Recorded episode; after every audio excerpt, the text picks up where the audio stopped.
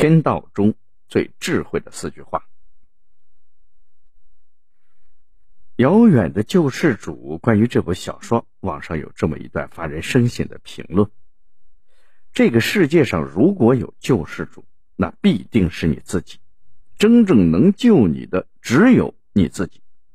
世人皆说商场如战场，胜败乃兵家常事，可丁元英却能在商战中立于不败之地，成为常胜将军。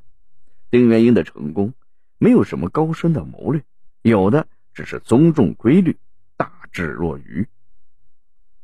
书中有四句话饱含着智慧，道出了一个人成功的底层逻辑：一，忍人所不忍，能人所不能。丁元英为了在王庙村书写一个扶贫神话，成立了格律师公司，他借钱给村里的农户添置生产设备。计划将王庙村建成公司的生产基地。刚开始时，很多村民都心存疑虑，信心不足。丁元英则用香烟摆出了两条平行线，说：“生存法则很简单，就是忍人所不忍，能人所不能。忍是一条线，能是一条线，两者的间距就是生存机会。”有位朋友认为。这句话放在生活中同样适用。你比别人能高一截儿，再比别人更能忍受不平和委屈，你的生存空间自然就比别人更大。你比别人多挣一些，再比别人多省一些，你就能支配的资金就会更多。低调做人，高调做事，立足最坏的打算，争取最好的结果。高低好坏之间。体现的是一个人的格局，你的格局大了，生存空间也就大了。演员黄渤未成名前到处跑龙套，当群众演员吃过很多的苦，也受过不少的气。一次拍摄时，导演看到其貌不扬的黄渤，张口就说：“这是什么东西？谁找来的？”黄渤没有反驳，而是默默的演好自己的戏。他还主动提出自己可以从其他的角度来演绎戏中的角色。他忍辱负重，用实力说话，逐渐的得到了导演的认可，最终实至名归。在现实生活中，我们难免会遇到这样那样的责难和侮辱，但真正有大格局的人，没时间和烂人烂事去纠缠，他们只专注于目标，默默的解决问题，提升实力。很喜欢这样一句话：越是能忍耐的人，越容易有能耐。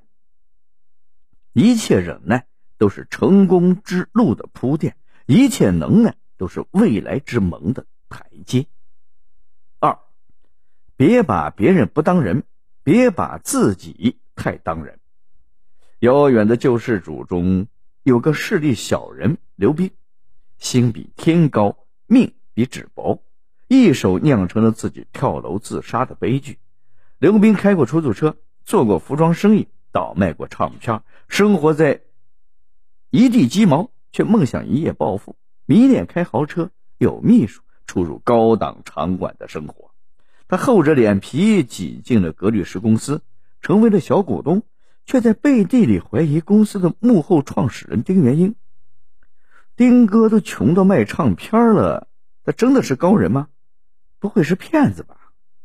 公司还未正式成立，他就四处印发名片，以办公室主任自居，开着公司的车到处显摆。公司陷入了官司，败诉风险大。他是退股自保的三个股东之一。刚退完股，他又死皮赖脸的央求欧阳雪继续留在公司里打工，以达到规避风险和保存希望的双重目的。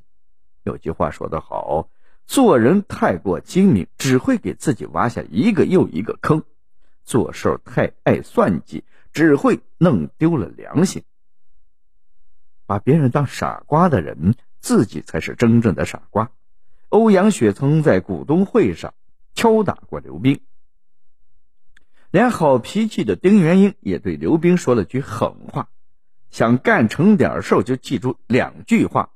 别把别人不当人，别把自己太当人。可刘冰不自知，不自省，自欺欺人，把丁元英留给他保饭碗的内幕文件当筹码，一边找乐盛公司要好处，一边又用来敲诈欧阳雪。敲诈不成，拆开蜡封才发现，所谓的内幕文件不过是一摞白纸。绝望的他，最终跳楼自杀了，正应了那句古训：“机关算尽太聪明，反误了亲情性命。”真正的精明，不是机关算尽，而是将心比心。三，实事求是就是道，按规律办事即是神。与刘冰相比，丁元英在日常生活中是个愚笨的人。朋友妻子开口借钱，他二话不说就给出去了十五万。卖红豆的小贩说他吃完饭没给钱，他不解释，掏钱再给一遍。他宁愿租便宜的房子吃方便面，甚至卖最心爱的唱片，也不不愿意给别人张嘴。刘冰一张唱片黑他几十块钱，他照样和刘冰做生意交朋友。然而。就是这样一个人，却掌握了股市盈亏的文化密码。他能让对抗审讯的死刑犯开口说话。他策划了让对手都叹服的格律诗事件。丁元英不是傻，而是不削为鸡毛蒜皮的小事浪费时间和精力，是真正的大智若愚的人。让丁元英在王庙村给他写个神话。对整个格律诗事件最了解的芮小丹。由衷的感叹道：“在整个事件里，他没有看到丁元英有任何能让人感到神的招式。他在公开公平的条件下，合理合法的竞争，没有任何秘密和违法可言。所谓的神话，就是这么平淡简单。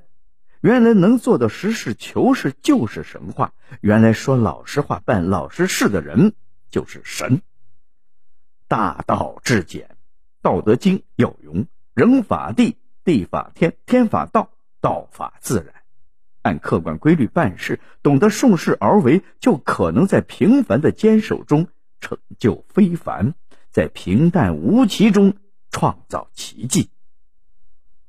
四，从来就没有救世主，最好的救赎是自救。格律诗公司预备股东大会之后。有人笑着表达感谢之情。丁哥一来，我们哥几个的前途就有救了，王妙聪的前途也有救了。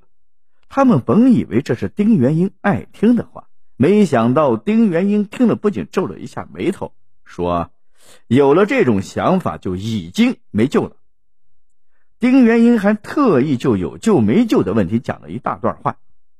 咱们翻开历史看看。你从哪一行哪一页上能找到救世主救世的记录？没有，从来没有，从来都是救人的被救了，被救的救人了。